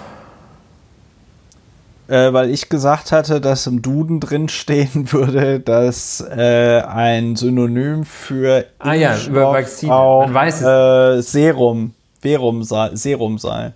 Also es führt sehr, sehr weit. Wir müssen äh, endlich hier auch GermanistInnen mal zu Wort kommen lassen. Meinst du, dass man im GermanistInnenstudios äh, Studios. Ach, scheiße. Man muss ich rausschneiden. Meinst du, dass man im Germanist-Innenstudium lernt, welches Buch maßgeblich für die deutsche Rechtschreibung ist? Ja, ist wahrscheinlich Grammatikrecht. Vielleicht wissen das auch oder, oder Orthographierecht. Ja. Meinst du, meinst du das Wissen, meinst du das Wissen GrammatikrechtlerInnen? ja, ich denke eher Orthografierechtlerinnen. Ist ja auch eine sehr bekannte und sehr beliebte Disziplin. Viele JuristInnen machen dann. Ja, vielleicht gibt es einen Master. Vielleicht gibt es einen Master in Orthographierecht. Ja, äh, ja, es wird immer schöner der Podcast, in Podcast fürs Wesentliche. Fürs Wesentliche. So, gut, äh, wir, wir fahren fort. abgeschwiffen von Sputnik ähm, 5, haben wir ja, glaube ich, drüber geredet. Äh, wir sind also gespannt, wie das weitergeht mit der Zulassung. Ich bin am Ende des Tages eh der Meinung, dass wir entweder mit dem russischen Impfstoff geimpft werden oder dem chinesischen Impfstoff, ähm, bevor wir das krasse Zeug von BioNTech bekommen. Hm. Ich hm. möchte ja das von BioNTech haben. Ja, zwei Dinge noch, weil wir heute man, ja auch der man darf es, Man darf sind. es sich nicht aussuchen. Man darf es sich nicht aussuchen. Ja, aber man kann es versuchen. Sprachpodcast, wie du sagtest gerade am Ende des Tages, das ist so ein bisschen Unwort aktuell insgesamt. Ne? Also das gilt so ein bisschen als, als unbeliebte Floskel. Ähm, wollte ich aber jetzt eigentlich gar nicht sagen, sondern ich wollte nur sagen, dass derzeit die Redewendung Stand jetzt in aller Munde ist und dass Jens Spahn wohl dafür sorgt, dass jedes 75. Wort bei ihm Stand jetzt ist. Und es zeugt von der großen Unsicherheit. Sollte man mal darauf achten, wie oft die Leute Stand jetzt sagen. Ja, ja. Stand jetzt. Stand jetzt. So, weitere Themen. Wir, wir haben festgestellt, dass, haben dass die harten, richtig knallharten Themen aktuell so ein bisschen in der Stand jetzt, in der koronaren Situation untergehen. Und äh, über Nord Stream 2 könnte man reden, über ja, vieles andere, was mir jetzt aber auch nicht Naja, Nord Stream, ich sag mal Nord Stream 2 weich. und Nawalny. Nord Stream 2 und Nawalny wird natürlich total interessant vor dem Hintergrund Sputnik 5. Ne? Also sollte dieser äh, Impfstoff tatsächlich so gut funktionieren wie in dieser Lancet-Studie äh, impliziert wird, Entschuldigung, mir fällt jetzt gerade kein einfaches Wort dafür ein, ähm, dann haben die Russen dann natürlich einen, einen sehr großen Hebel, der sogar noch größer sein dürfte, als äh, wir drehen euch das Gas ab. Ne? So. Ja. Ähm, das wird natürlich außenpolitisch nochmal sehr spannend und ich habe da natürlich wenig Hoffnung, dass äh, so fähige Außenpolitiker wie Heiko Maas dann da in der Lage sind, sich von Russland nicht über den Tisch ziehen zu lassen. Nawalny äh, ist natürlich eine ganz große Sauerei, muss man vielleicht an der Stelle aber darauf zusammendampfen, um zu verstehen, wie zynisch das Ganze ist. Ähm, der gute Mann wurde ja, und da hat er auch guten Grund, das anzunehmen, äh, wurde ja versucht, ihn zu ermorden mit diesem Gift Novichok, das wohl zu einem kompletten Zusammenbruch des Stoffwechsels führt. Ja, das ist man dann Cholin ist der Raserhämmer, der die, den Stoffwechsel an den Synapsen, da wo diese, dieser Botenstoff Cholin, äh, glaube ich, oder wie der heißt, keine Ahnung, wo der jedenfalls ausgetauscht wird, da blockiert der. Da kannst du gar nichts mehr machen. Ne? Dann so, und dann kannst du keine halt Nervenimpulse mehr empfangen und nicht aussenden. Da bist du. So, und dann ja. fällst du halt einfach tot um. Und äh, das Novichok bei ihm wurde ja in der Unterhose anscheinend irgendwie äh, äh, appliziert, appliziert. deswegen mhm. äh, ja, rangeschmiert. Äh, und jetzt wurde er in Russland zu dreieinhalb Jahren äh, Gefängnis verurteilt. Zufälligerweise fallen in diese dreieinhalb Jahre die Wahl zur Duma, also dem russischen Parlament, und aber auch die nächste russische Präsidentschaftswahl. Äh, ganz, ganz großer Zufall. Und um den Zynismus da zu verstehen des russischen Systems, ähm, das da gegen Nawalny arbeitet, ist er wurde zu dreieinhalb Jahren verurteilt, weil er gegen Bewährungsauflagen verletzt hat, nämlich sich immer zu gegebener Zeit bei der Polizei zu melden. Und warum konnte er sich nicht bei der Polizei melden? Weil er in Berlin in der Charité lag. Und warum lag er in Berlin in der Charité? Weil man versucht hatte, ihn mit Novichok zu töten. So, da schließt sich der Kreis und das zeigt dann auch, ich weiß gar nicht, wie man, du sagst immer, das kann man da, glaube ich, in abgewandelter Form anwenden. Du sagst ja immer, dass die Ausrede nicht blöder klingen soll als die Wahrheit. Ne? Und ich finde, wenn der russische Staat der Meinung ist, er müsse da Nawalny äh, in den Knast bringen, dann muss es doch, dann sollten die doch so kreativ sein, dass man es dann auch irgendwie zumindest ein bisschen glaubt. Oder findest du nicht? Also, dass man, man hätte ja jetzt auch sagen können, er hat sonst was gemacht. Also, aber es gibt zu sagen, so er hat gegen die Bewährungsauflagen verstoßen, das ist doch ein bisschen sehr. Also mich hat das einfach gewundert, dass die ja, sich da so also wenig ist, Mühe geben. Das ist äh, ein, ein ganz, ganz übler, ganz, ganz übler Zynismus. Das ist, äh, das ist, ja, das, das gibt es eigentlich ansonsten nur in der Literatur so etwas. Also, du hast, also es gibt diese Situation manchmal selten äh, freut man sich dann wegen der Absurdität, dass also, wenn, wenn du zu einer Strafgerichtsverhandlung nicht erscheinst, dann kann es passieren, dass ein Haftbefehl, ein Vorführhaftbefehl gegen dich ergeht. Und es kommt halt schon manchmal vor, dass jemand dann nicht erscheint dann lassen die einen Haftbefehl und stellen fest, oh, der saß im Knast, der konnte gar nicht kommen. Ja. Und, ah, äh, aber gut, wir haben so, ihn ja schon verhaftet. Ja. Das ist dann, äh, so, also jedenfalls ist es absurd bis zynisch. Ähm, ich hatte heute Morgen das sehr, sehr zweifelhafte Vergnügen, Matthias Platzek im Interview zu hören, der ja Vorsitzender des äh, vormaliger Ministerpräsident von Brandenburg und Vorsitzender des Deutsch-Russischen Forums ist.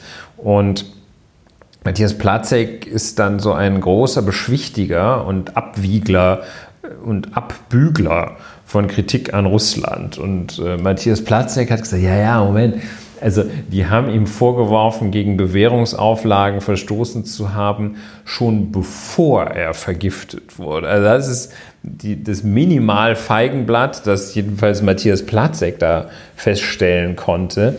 Aber das ist natürlich ganz, äh, also es ist, ist also un, ungebremster Zynismus. Ich glaube, dass es nicht die Schwierigkeit ist, dass denen keine bessere Ausrede eingefallen ist, sondern ich glaube, vermute, dass es einfach die Vorgehensweise in der russischen Machtpolitik nach innen so krass ist, dass du damit gerade zeigst, ich kann machen, was ich will. Und wenn ich einem hier vorwerfen möchte, dass er seine Bewährungsauflage verletzt hat, obwohl er nun wirklich nachweislich nicht anders konnte, dann mache ich das. Ich mache, was ich will und ich glaube, das ist das klare Zeichen, der Ausdruck, das Symbol dafür, ich mache, was ich will. So wie man auch relativ unverhohlen sich nicht von dem Anschlag auf Herrn Nawalny distanziert hat. Das waren ja allenfalls solche windelweichen Claims wie, oh, es gibt doch gar keine Beweise oder so etwas. Das war ja nicht, also das war ja nicht empört zurückgewiesen, sondern so ein bisschen, ja, ja, aber ihr könnt es uns nicht beweisen, Zurückweisung. Also mit anderen Worten, also es ist natürlich von groteskem Zynismus, aber äh, ich glaube, das ist gewollt. Ja, das muss ja, das muss ja Schließt sich nicht aus. Das muss ja gewollt sein, aber ja, wie gesagt. Nein, ich meine, es ist auch gewollt, dass man da jetzt nicht irgendwie dem äh, ein Kilo Koks in die Aktentasche steckt und dann vor laufender Kamera äh, das entdeckt oder sowas, sondern man sagt einfach, komm, scheißegal, hier, hau den weg. Äh, am besten noch mit einer richtig fadenscheinigen Begründung. Und also so, ja. Ja, aber krasse Nummer. Ne? Also, das ist schon. Ja. Matthias Platzek hat gesagt, ja, oh, hier Putin und so, das sei jetzt zwar in letzter Zeit so ein bisschen bedenklich geworden, aber man müsse ja auch berücksichtigen, wie viel Stabilität er dem Land gegeben hat. Wer, wer Putin? Ja, das hat Herr Platzek gesagt heute. Also der hat Sachen rausgehauen, da muss man sich schon sehr wundern. Wahrscheinlich geht er mit Gerhard Schröder öfter mal da in einschlägige Etablissements, in einschlägige Etablissements. Anyway, man weiß es nicht. Ich versuche eine Abmahnung von Matthias Platzek zu bekommen. ja, äh, das wäre doch super. Ja. Also, ähm, ja, das ist, glaube ich, das Problem bei Sozialdemokraten, dass wenn da irgendjemand die Geldbörse aufmacht, dann sind die dann immer direkt so für so Kleinstbeträge schon total begeistert. Man muss sie gar nicht mehr richtig bestechen. Ja, das ist richtig. Da sind Sozialdemokraten sehr gut drin. Björn Engholm war, halt, glaube ich, der Erste, der dann in der Atomlobbyist wurde. Und ja, das ist irgendwie, das ist die, die, weil die dann irgendwie die, die ganze, die ganze Zeit müssen die so tun, als ob sie irgendwie so Volkstribune wären und sich so sich so bescheiden geben und dann wenn, wenn alle Stricke reißen, nicht wenn alle Stricke reißen, sondern wenn alle, wenn alles vorbei ist, dann brechen alle Dämme und dann zeigen sie ihr wahres Gesicht. So ist das. Ich meine, für so einen CDU-Politiker wie Ronald Profalla, da musst du schon mehr, ein bisschen mehr. Da muss schon, da musst du schon Vorstand in den Vorstand von der Deutschen Bahn, ne? Wobei der ist jetzt sogar Vorstandsvorsitzender? Nein. Immerhin. So, äh, ein Kessel buntes. Sollen wir zum Schluss vielleicht noch äh, ganz kurz über GameStop reden? Ja. Oder, oder, oder finden wir das zu komplex? Ich glaube, ich kürze es mal ab.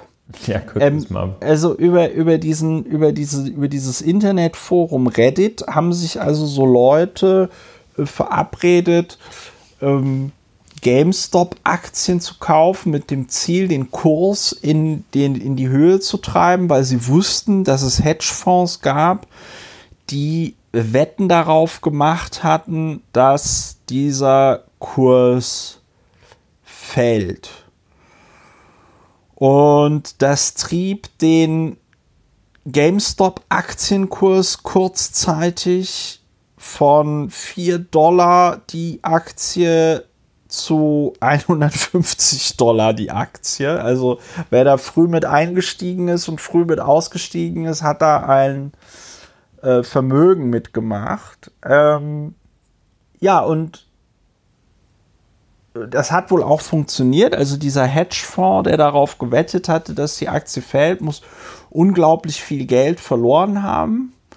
Und das Einzige, was mich daran jetzt so ein bisschen interessiert, sind eigentlich zwei Fragen. Also einmal habe ich mich gefragt die ganze Zeit, warum ist das legal? Ne? Also weil irgendwie, wenn die sich da über Reddit verabreden, hin oder her, wir haben ja auch im Vorgespräch darüber geredet, ne, ob das jetzt öffentlich ist oder nicht öffentlich ist, ob das jetzt Kleinanleger sind oder große Hedgefonds oder so, aber wenn du dich irgendwie gemeinschaftlich dazu verabredest, Aktienkurs, Aktienkurse zu manipulieren, weiß ich jetzt nicht, wo da die Grenze ist, ab der es eine Straftat ist. Ne? Das war jetzt, das ist jetzt für mich so eine Frage, die ich noch nicht geklärt habe für mich. Was ich aber auch interessant finde, ist, dass es bisher nie so richtig thematisiert wurde. Also scheint es ja legal gewesen zu sein. Was ich noch interessanter finde als diese Frage, war das überhaupt legal, ist die Frage, ob es denn legal war oder okay war, dass so Trading-Apps wie zum Beispiel die App Robinhood, die dann also ganz viele von diesen Kleinanlegern benutzt haben, ähm, die hat dann irgendwann den Handel mit dieser, mit dieser, mit dieser GameStop-Aktie ausgesetzt. Und zwar so, dass du zwar, äh, du konntest deine Aktien nur noch verkaufen. Du konntest sie nicht mehr kaufen. Ja? Und andere äh, Trading-Apps sind dann danach gezogen. Und daraufhin haben sich dann so Kongressabgeordnete wie zum Beispiel die allseits beliebte und bekannte Alexandria Ocasio-Cortez eingeschaltet und gemeint, ja, also das sieht ja jetzt nicht so aus, als ob das jetzt im Sinne der Kleinanleger gewesen sein wird und wir werden im Kongress mal eine, äh, ein Inquiry, eine Untersuchung starten, ähm, was denn da jetzt passiert ist. Und das finde ich eigentlich noch die viel interessantere Frage. Also durfte, durften diese Training-Apps einfach so den Handel mit der GameStop-Aktie aussetzen und ansonsten äh, muss ich sagen, fühlte ich mich gut unterhalten. Äh, und es hat mich halt so ein bisschen daran erinnert an so, so William Gibson-Romane, weißt du? Das ist sowas, was. Früher hast du sowas in so Science-Fiction, Cyberpunk-Romanen gelesen, ja, dass so Leute über das Internet kommunizieren, die Aktienkurse manipulieren und so. Also, äh, ich fand's, ich fand's, ich fand's sehr interessant und bin mal gespannt, was da in Zukunft so passiert. Ja, also man kann dazu sagen, dass dieser ganze Vorgang ebenfalls für mindestens 25 Dissertationen Stoff bietet. Das ja. Ganze beginnt bei der Frage, ob die Praxis die dem zunächst zugrunde lag, die Leerverkäufe, also die ungedeckten Leerverkäufe von Hedgefonds, ob die überhaupt schon zulässig sind oder ob die rechtswidrig sind. Denn Kannst du nochmal erklären, so funktioniert das ja. Leerverkauf ist? Das Ganze funktioniert ja, das, was du als Wette bezeichnet hast, funktioniert ja so, dass die Aktienoptionen verkaufen zu einem bestimmten Preis. Und äh, nehmen wir jetzt hier diese GameStops-Aktie, da verkauft der Hedgefonds, verkauft, ohne diese Aktie zu haben, verkauft die einem anderen und sagt, ich verkaufe dir diese Aktie zum Stichtag in der Zukunft zum Preis X. Und diese Wette ist dann natürlich seitens des Hedgefonds, dass der Kurs fällt von GameStops. Weil wenn ich dir sage, in drei Monaten verkaufe ich dir die Aktie zur Hälfte des Kurses von heute, dann bin ich darauf angewiesen, dass der Kurs weniger als die Hälfte beträgt, damit ich Gewinn mache. Wenn ich dir sage, ich verkaufe dir diese Aktie in vier Monaten für 100 Euro das Stück und die kostet in vier Monaten 50, dann kaufe ich die halt für 50 ein und du musst mir die für 100 abnehmen. Weil es jetzt so ein bisschen doof ist, wenn ich dir diese Aktie leer verkaufe, nämlich ohne sie zu haben, für äh, einen Preis von 100 Euro und in vier Monaten, wenn du dann sagst, hey, wo ist meine Aktie, äh, dann äh, ist sie leider bei 400 Euro das Stück, dann habe ich ein Problem. Und diese Praxis, diese Zockerei nennt sich Leerverkauf. Verkaufe dir das, ohne dass ich das habe. Und das ist unter Gesichtspunkten, die das Wertpapierhandelsgesetz das so ein, so ein Gesetz ist, wo man dann sagt, hey, was, hat, was steht noch mal im Paragraph 120 Absatz 24? Äh, das ist so ein Gesetz, das ist nicht ganz einfach zu handeln. Und die Strafbarkeit oder die Rechtmäßigkeitsfrage, muss ja nicht gleich alles strafbar sein, äh, kann man dann weiterstellen bei, mit Blick auf diese Reddit-Beiträge, ob die ihrerseits rechtmäßig oder rechtswidrig sind, wenn man sich da verabredet, äh, jemandem womöglich Schaden zuzufügen. Und ähm, wenn man sich verabredet, einen eigentlich von den Mechanismen des Marktes zu bildenden Preis durch andere Mechanismen zu manipulieren, kann sein, dass das, äh, also es wirft jedenfalls Rechtmäßigkeitsfragen auf, es geht weiter mit der Frage, ob äh, die dann der Erwerb von Aktien, die man im Zuge von stattfindenden Marktmanipulation oder Marktaktivitäten fragwürdiger Art erwirbt, ob das rechtmäßig ist und dann am Ende die Frage, ob denn der Handelsstopp oder der teilweise Handelsstopp rechtmäßig war. Also ein, ein, ganz, wildes, ein ganz wildes Szenario. Und ähm, fraglich ja auch die, inwieweit das zu einem System wird, weil äh, damit kann man ja, wenn man das geschickt macht, wenn man da die, wenn man da nur genügend Leute weltweit entsprechend vernetzt, äh, also wenn sich jetzt Kann mal man alles hier, machen. wenn du mal so eine Milliarde Leute, Ja, wenn du erst Ulrich, mal eine Milliarde Da muss Leute ich nur die Hörerinnen hast und Hörer von Lauer und Wehner. Ja. und sagt, kauf doch Heute- mal, kauf doch mal jeder eine Daimler-Aktie. ja. Heute machen wir äh, Susanne Klattenplatt. So, ja, ja. genau.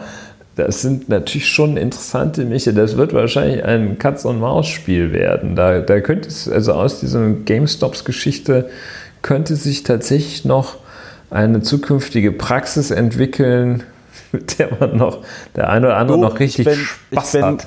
Ich bin, richtig, ich bin fest davon überzeugt, dass die jetzt schon bei irgendwelchen Schweinefonds, also damit meine ich nicht den Fonds, der aus dem Kochen von Schweinen gewonnen wird, sondern Fonds, die halt eben äh, das Geld ihrer Anleger einsetzen ähm, und vermehren Schönes wollen. Wortspiel, by the way. ich bin, ja, ich bin, ich bin mir, ich bin mir, ich bin fest davon überzeugt, dass es da also gerade nicht wenige Leute gibt, die sich überlegen, wie man genau mit dieser GameStop-Methode in Zukunft richtig, richtig Oh ja. krass Geld machen kann, weil das war ja jetzt wirklich ein bisschen, das war ja wirklich ein bisschen plakativ, ne? Und ich meine, wenn du, wenn du, äh, wenn, also wenn der Aktienkurs von 4 Dollar auf 150 Dollar irgendwie steigt, Junge, Junge, Junge, das ist ja noch krasser als bei Tesla. Ähm, ja, aber wir werden, wir werden sehen. Ich denke mir immer, es gibt ja so eine US-Börsenaufsicht, ne? Ja, Äh, heißt es, dass es die gibt, ja. Die, also die gibt es. Wie heißt die nochmal? Ist das nicht die? SEC. SEC, genau. Und ich hatte mir Stock immer so. ge- Exchange Commission.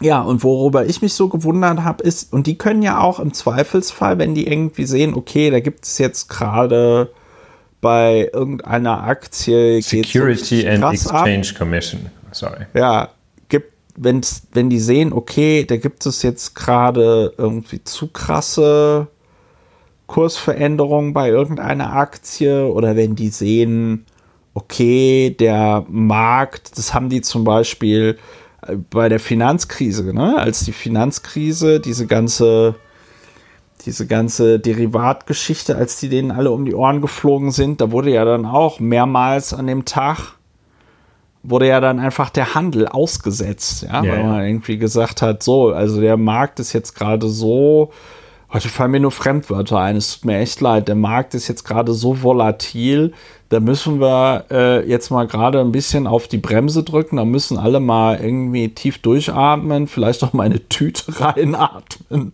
Und dann, und dann geht der, dann wird der Handel fortgesetzt, ja, so, und da habe ich mich dann einfach gewundert, und ich meine, das Reglement, die, also niemand wird besser wissen,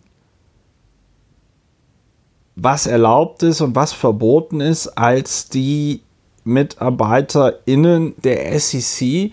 Und worauf ich eigentlich gewartet habe, ist, dass die, dass die den Handel mit dieser Aktie aussetzen und sagen, nee Leute, aber so war das, so war das nicht gedacht. So haben wir nicht Und- gewettet. So, und was mich dann gewundert hat, ist halt tatsächlich, dass diese, dass diese Handels-Apps ähm, den Handel ausgesetzt haben. Und da muss ich tatsächlich sagen, sehe ich jetzt, also wird wahrscheinlich in den, wird wahrscheinlich mit den AGB dieser Apps vollkommen in Ordnung sein, ja. Aber habe ich mich auch so gefragt, ja, das ist ja mein irgendwie Geld. Ich benutze diese App. Warum soll ich jetzt auf einmal nicht mehr diese Aktie kaufen dürfen? Ne? Ja, das ist in der Tat, da geht es noch richtig ab.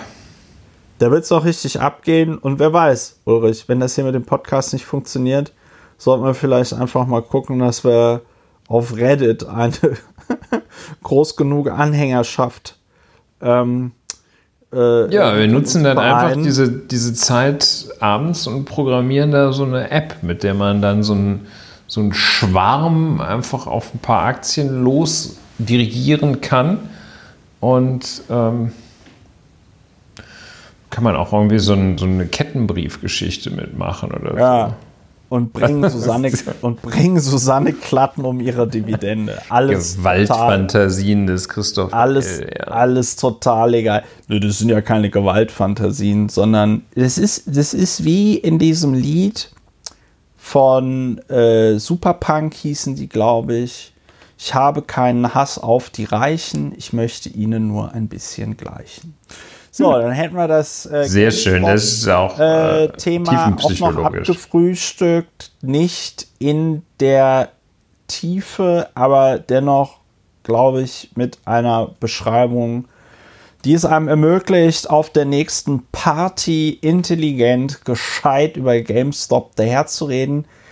Kleines einziges Manko an der Stelle. Stichwörter for real Bullshitting, Short Selling und ungedeckter Leerverkauf. Damit, Ja, man, und das ist ganz, also damit ich kriegt denke, sie alle rum. Ich wollte es gerade sagen, die werden dann sagen, du hattest mich bei ungedeckter Leerverkauf.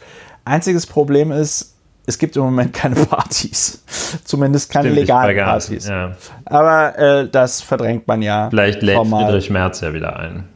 Ich denke, ja, Friedrich, haben wir uns darüber eigentlich unterhalten? Das hat ja auch kein juristisches Nachspiel, ne? Dass der gute Friedrich Merz nach Ein dem. CDU-Parteitag einen Umtrunk in seinem Büro am Hauptbahnhof gemacht hat, wo ich mir auch schon gedacht habe, oh, diese arme Wurst, dass der am Hauptbahnhof in diesem Gebäude oder meinen die dieses Price Waterhouse Coopers Gebäude neben dem Nö, Hauptbahnhof? da sind ja einige, auch einige Kanzleien sind da an den Hauptbahnhof Ja, gezogen. also jedenfalls habe ich mir das so richtig deprimierend vorgestellt, wie der, wie der Friedrich Merz dann da mit seinen Fanboys von der Jungen Union einen Umtrunk macht, die dann also alle behauptet haben, ja, ja, wir haben uns vorher selbst getestet.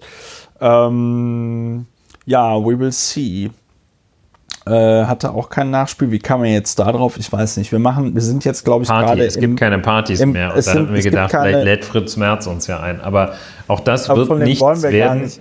wir wollen nicht. wollen wir gar nein, nicht damit das ganz klar ist. Wir so, kommen nicht. Ganz, ganz zum Schluss. Wir bringen auch nichts traurige- wir bringen auch nichts mit, außer, Außer unser. Buch. Außer unser Mit Buch. Ähm, genau.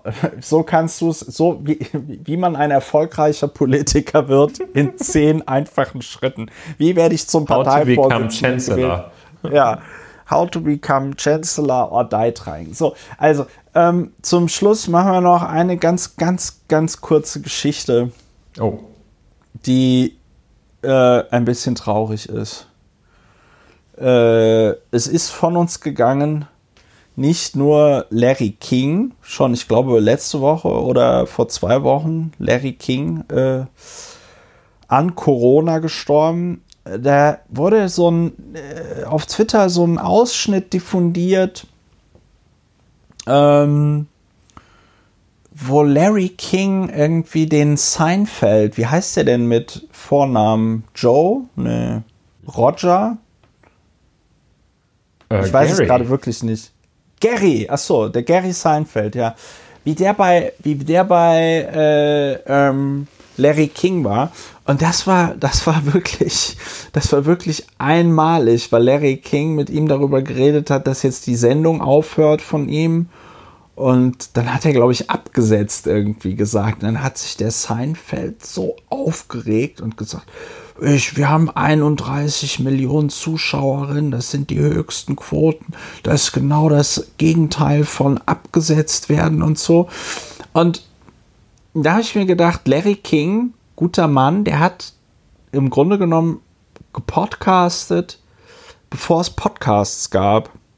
Und das hat seine Sendung wahrscheinlich auch so interessant gemacht. Aber wer ist auch gestorben?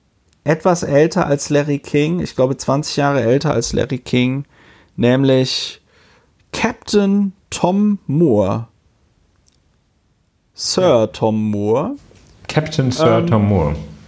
der ja, wie soll man ihn, wie soll man ihn beschreiben? Mit 101 Jahr ist er an den Folgen einer Corona-Erkrankung gestorben, was ich irgendwie sehr unschön fand. Der war ja, der ist ja letztes Jahr äh, zu, also auch berechtigterweise zu großer Prominenz gekommen, als er Geld gesammelt hat für die NHS, also die National Health Service in äh, Großbritannien.